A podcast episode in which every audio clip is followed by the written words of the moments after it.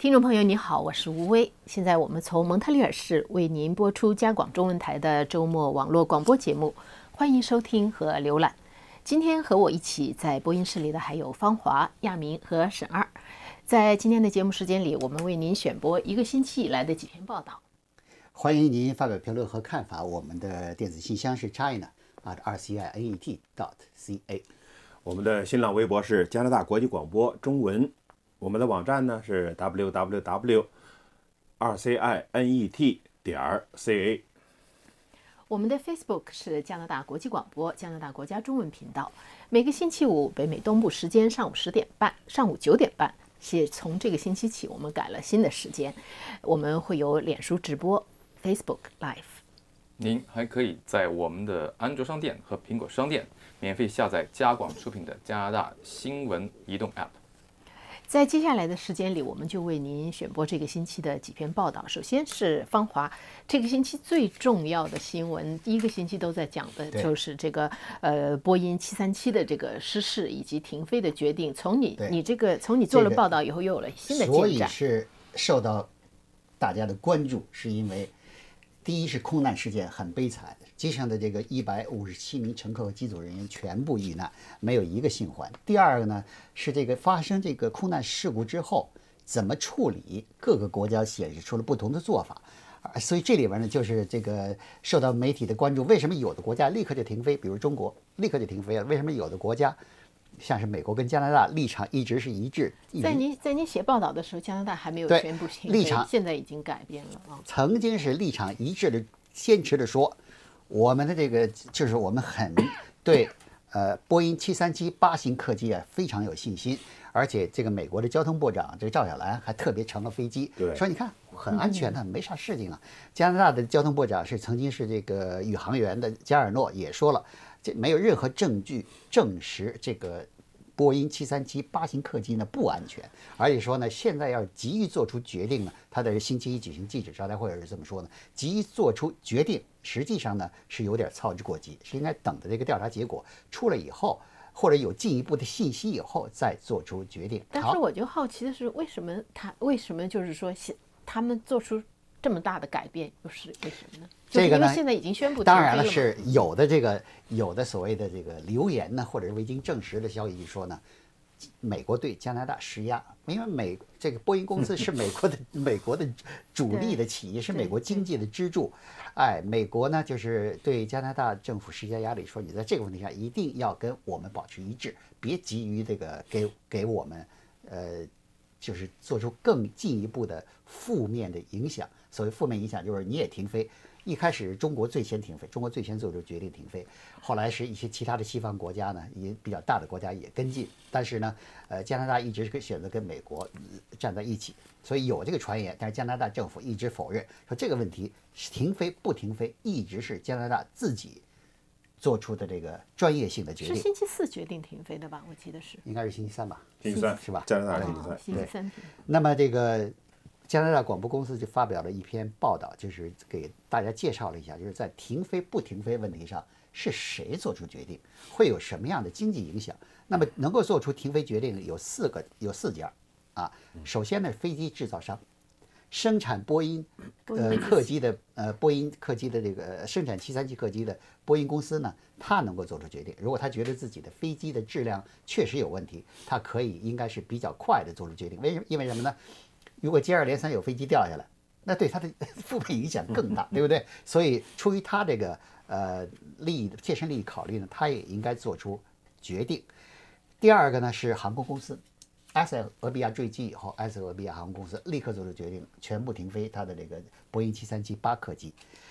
还有一个呢就是国家的民航安全和管理机构，像是中国的民航总局就立刻做出决定，中国的这个。呃，所有的波音七三七八型客机全部停飞。这个需要说一下呢，就是波音七三七八型客机一共出了呃将近四百架，现在是在各个国家的这个呃航民航公司里边运营。其中呢，中国是一个大客户。中国呢一家的波音七呃不是一个国家，好好几家航空公司了。中国一个国家的波音七三七八型客机就等于美国跟加拿大加起来的数量。哦，哎，所以呢，这个中国政府不含糊，立刻就做出了这个决定停飞。当然了，这可以说是这个呃以民众的跟那个乘客的机组人员的安全第一。但是也有人说呢，这是在跟美国的美中国的跟美国的贸易战也有直接的关系，立刻做出决定，让你美国给你个好看。哎，第四个可以可以这个停飞呢，是这个飞机制造国的民航呃呃这个交通安全管理局。比如美国的波音公司，它的过于新研制的客机要能够呃商业运行的话，必须得到美国的呃民航安全管理局的认可，得是他给你发一个证书，你的给你发一准飞证。在曾经是美国呃波音公司呃，它的有一个叫梦幻客机，呃，就是梦幻客机呢，就是因为锂电池发生起火的问题呢。这个美国交通安全管理局曾经做出停飞的决定，停飞了好几个月，就是当时有那么全世界有那么四十架的，呃，这个梦幻客机呢被停飞。但是这一次呢，美国的民航交通管理局不但没有做出呃临时吊销波音七三七八客机的准飞证，而且呢还发了通知说，波音七三七八客机它的这个安全飞行能力。它是继续认可的，这是在埃及这个航空公司出事之前还是出事之后？出事之后，他发了通知，他发了通知说他是继续认可它的飞行安全这个呃安全程度。那么当然了，就是这这是星期三的加拿大交通部长呢早上就是召开了紧急记者记者招待会，说呢我们根据新获得的信息跟资料认为呢。这次的埃塞俄比亚航空公司跟半年前的狮狮航航空公司的波音七三七八客机坠毁的事件呢，有很大的相似之处，所以呢，出于安全的考虑呢，让停飞。那么停 停飞呢，会 我我插一句，会给加拿啊，就是这个这个波音七三七生产，你刚才何方说了四百多架哈，我看到网上有一个资料，中国有一个类型的战斗机，嗯，生产了就是二百多架，三百架。结果连续这些年掉下来十一架了，嗯，也没听说有停飞的这个决定。再一个呢，好像这个七三七的，就是这个两个你和汪提到的，就是可能相同的问题，其实就是一个小部件，一个什么自动加速、人工控制什么那个东西，还是什么？反正就特朗普就说了。这飞机你们弄那么复杂干嘛呀？现在这个驾驾驶员都不知道到出什么事儿时候按哪个钮了。说起来啊，有点细节，但是细节简单来说就是两个。嗯，第一呢，这次它是发动机，两个发动机是双发，马力大，它把它向前移动了。向前移动以后产生的结果就是飞机的脑袋容易，嗯，容易这个仰角呢容易出问题。所以呢，它安装了这个仰角自动测试仪，它也进行了这个呃。软件安了软件，这是为了帮助飞行员控制，就是在发生问题的时候自动改正。但是呢，这个仰角测试仪跟那软件呢有问题，结果就发生了。本来飞机飞得好好的，它飞着让机头脑袋往下栽下去，而且呢，你飞行员手动把它抬起来以后，过了几秒钟，它又让你下去。所以这两次坠机，据说是因为这个问题。所以呃呃，特朗普就说说起特朗普，这次网网民对特朗普的这个评感觉还不错，说是你看美国。美国这个交通部或者交通安全管理局啊，继续说你可以飞，可以飞。人家特朗普率性就说你别，这个不安全，别飞了。方华，我们的时间差不多，我觉得你那个就是关于坠机、关于呃停飞以后的损失，我们就留着下一次再说吧。否则的话，最后一篇报道我们就可能就没有时间说了。我们现在反正这个这个，因为现在这个坠机的呃事故的原因还没有，呃黑匣子什么分析报告还没有出来，这个事情可能。以后还会再接着讲。那么我们接下来呢，看一看就是最近这段时间的这个麻疹疫情，尤其是在温哥华这边，由亚亚明你跟我们介绍。对，这个比较严呃严肃这个问题哈，因为这个麻疹在北美几乎已经是绝迹多年了，就是没有麻疹，怎么突然一下就这个又冒出来了？上个星期等于温哥华那边确认就是有是十六十七例啊。然后到了上周末的时候又增加了一例啊，那个政呃就是政府卫生部门呢赶紧就控制，就不仅在温哥华，而且在多伦多，在这啊个多伦多北方对这伊叫叫伊努维克，就是原原住民保护区也出现了新病例。多伦多和伊努尼维克、呃伊努伊努维克是在这个温哥华之后的哈。温哥华之后，对，也出现了，因为现在人员流动很大嘛，对这个麻疹传染的也比较厉害，就像我们都说对这个非典的那个传染疫情呢，还从香港、亚洲传播到这北美了，那就分分钟的事儿，就非常快的哈。所以，而且到这个，如果把这个边境美国那边的受感染的病例加在一起，或者疑似感染病例加在一起，现在有八百多例。哦，那很多。就是说，就就是对这些八百多名学生都被要求这个留在家里边儿，就是隔离了，呃，所以就是还比呃这样就是来阻止这个进一步的这个扩散嘛。那么为什么会这样？就是说，现在本来已经绝迹的呃这个病会现传染病，现在又开始又，对这个是这这就是我们现在这个文章要这个我我这篇报道要说的问题，就是什么呢？就是现在呢为什么会复发？主要是有一有一些人呢，现在就是觉得第一掉就是说现在没有这病了，我还在打这个疫苗干嘛呀？打往身体里人为的注射这个这个这个病菌干嘛呀？就不打了。而且这个有一个错误的这个导向，就是什么呢？美国有一位这个女的电影明星，就是也是电视节目主持人，她儿子打过一个这个小儿什么呃几呃几呃就是小儿麻痹症小儿麻痹症那种疫苗，然后后来他儿子得了这个自闭症，嗯，呃，自闭症以后呢，他就说是因为打了这疫苗得的，所以他就发起一个运动抵制打这个疫苗，所以而且在这个网上这个一发动一运动，很多家长呢就信这个，所以这个我说的很多，当然在整个总人口的比例里呢，也不是说占绝大多数了，但是就像我们平常说的这个。有一大锅粥啊，掉进一个脏东西，可这一锅粥就都毁了。那么这如果你这个有一个人感染了以后一传染，那不就很多吗？对，这个总的比例是多少？就是到北加拿大有一个调查，就是现在，呃，对这个疫苗持怀疑态度的，占人口的百分之二十到三十这些家长挺大的。但是真正不打的，顶多占百分之五，啊，就有很大一一百个孩子里头就有五个不打，这数字就不小了。所以这是一个问题。所以现在加拿大卫生部门也开始重视这个问题，就是做一些要加强正面的宣传。就是大家以前都以为啊，家长们都会以为自动的就去打去了，拿着孩子那疫苗注射本儿，嗯，呃，一学校一通知打什么就打。现在不是这么回事儿了，家长不去，所以加拿大卫生部呢就决定要扩大这个这个对疫苗这个呃必须打疫苗的这个正确性的这个宣传。所以呢，这个加加拿大卫生这个规法规政策研究室有个主席叫蒂姆呃考尔菲尔德，他就说呢，说疫苗可能就是说从我们有现代医学发展起来是取得的最大成就，成功的控制了那么多这些这个传染性的疾病啊，每年挽救数百人的这数百万人的这个生命。呃，麻疹已经是完全可以预防的哈、因为麻疹疫苗是非常有效的，所以现在出现这种情况呢，就需要我们得做一些工作啊。那么这个做什么工作？就是一个是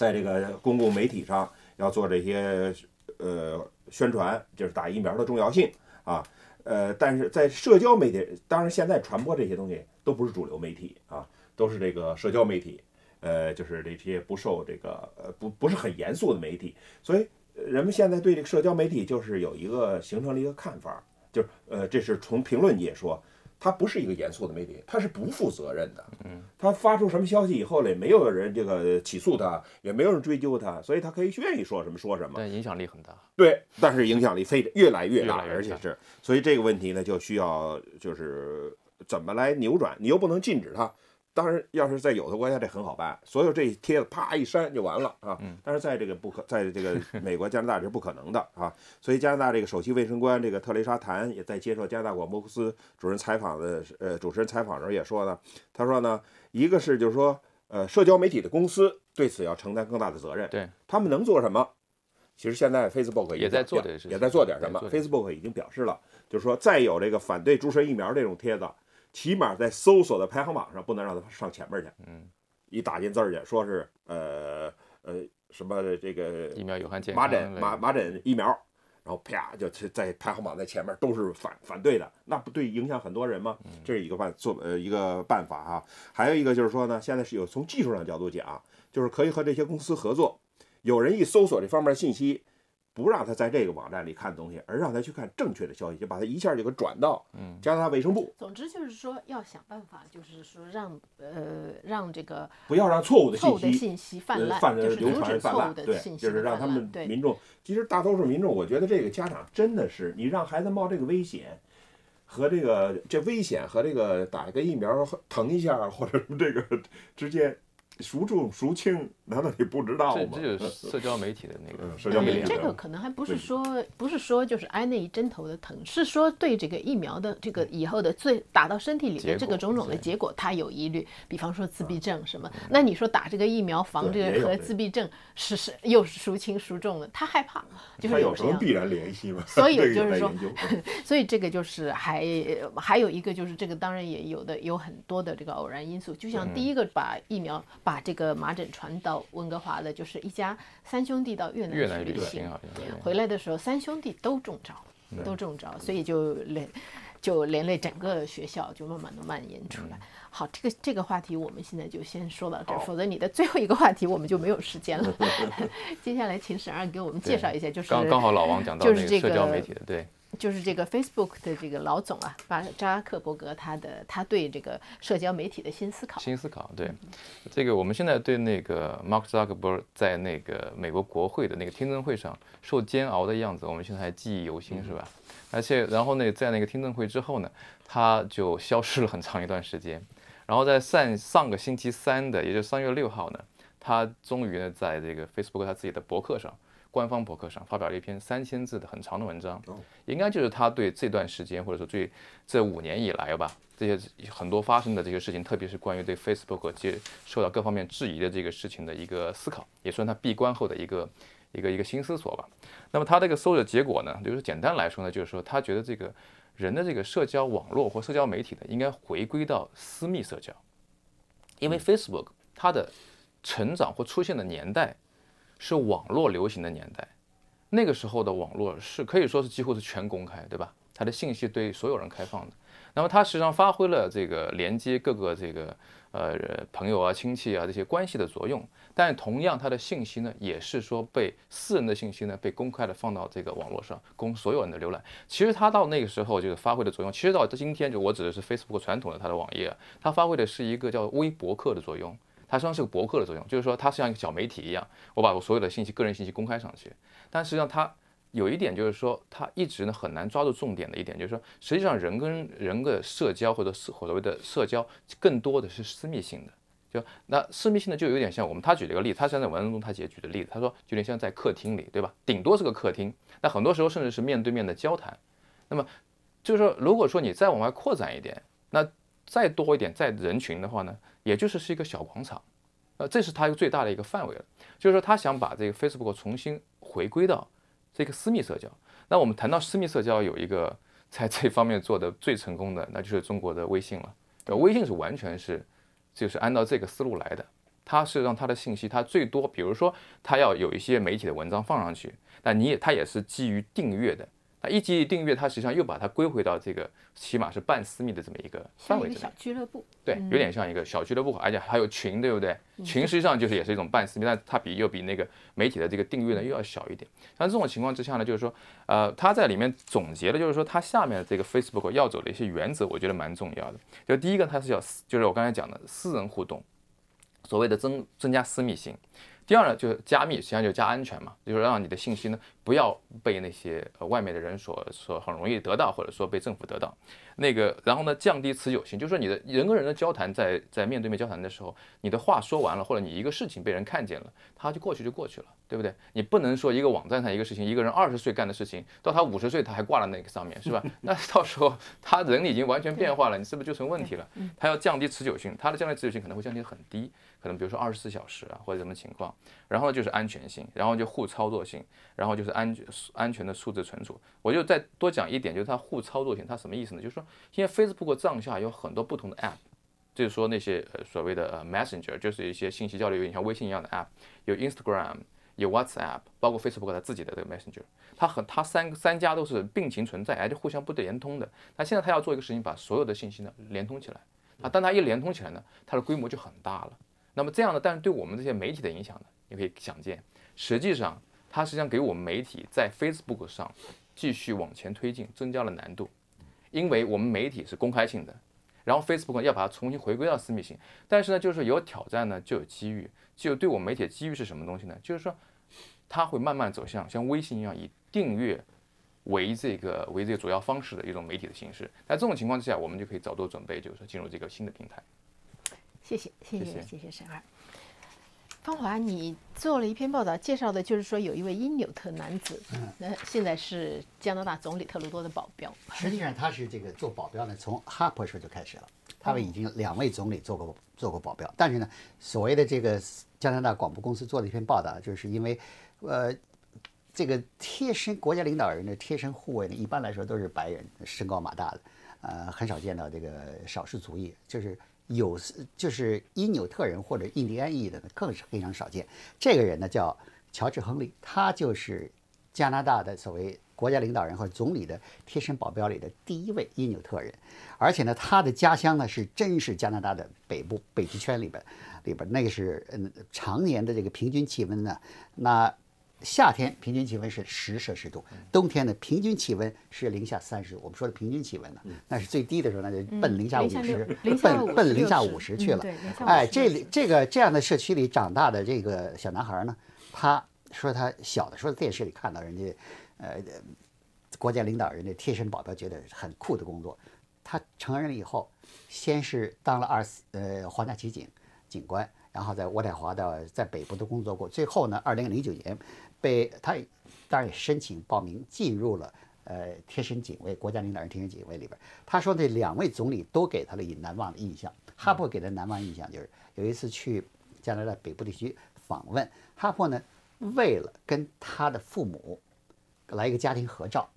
推迟了自己飞机的起飞啊。然后呢，这位现在的现任总理特鲁多呢，就是前呃几天他去呃因纽特的地区向那里的这个人口进行道歉，为七十年前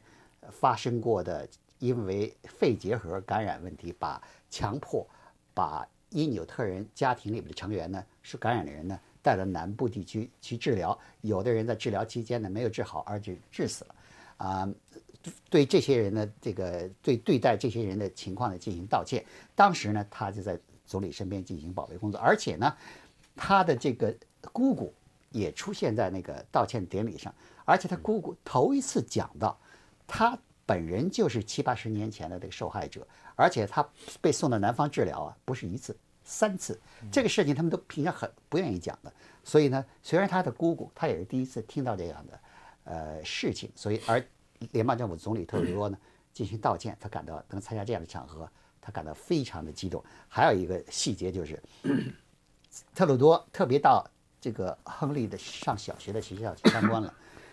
见到总总理来参观，而且呢特别讲到我的这个贴身保镖曾经在你们学校上过学，当时他看到那个几位的老师啊，眼眼睛里都都闪闪出泪花来了，当然都很激动啊。所以他说这两位总理为两位总理做保镖呢，给他留下了难忘的印象。这个实际上他的这个故事，如果就是有人稍微挖掘一下，会很有意思。因为那那样偏远的地方，就真正从皇家骑警入选呃总理保镖。这一步可能没有第一步艰难，就是你 你看到过第一那个生活在那些偏远地方的那些 teenager 那些出来了那些小孩真的你要是说走出来，你说这个不错，加拿大皇家骑警到现在为止，来自因纽特人的警官不超过十名。天哪，这个可以以后可以做一个做一个有意思的报道。不过接下来的时间我们可能不到五分钟，亚明，你给我们介绍一下，就是加拿大这些教堂啊，很多现在慢慢的正在正在消失的过程中，对这是个我们就很遗憾的一件事。对，稍微的简单说一下吧。大树木呢，就是有一个加拿大有一个致力于保护旧建筑这种慈善机构，就是这个加拿大全国信托基金。我估计这也是教会的一个组织哈。那么它现在有一个预计，就是在今后十年内，加拿大会有九千所教堂消失，再有哈九千所。那么现在已经有很多在消失了。加拿大它统计的是全国呢，已经一共有是两万三千多座教堂啊。那么要如果以前有一些消失了，再再消失九千座，那就差不多三分之一都超过了啊，就就就超过呃比例是很不小的啊。那么这当然就是尤其是乡村地区啊，呃当时在蒙特利尔像城市，我们也都看到，蒙特利尔有一个别称，原来我们叫这个千塔之城，就是因为教堂之多嘛。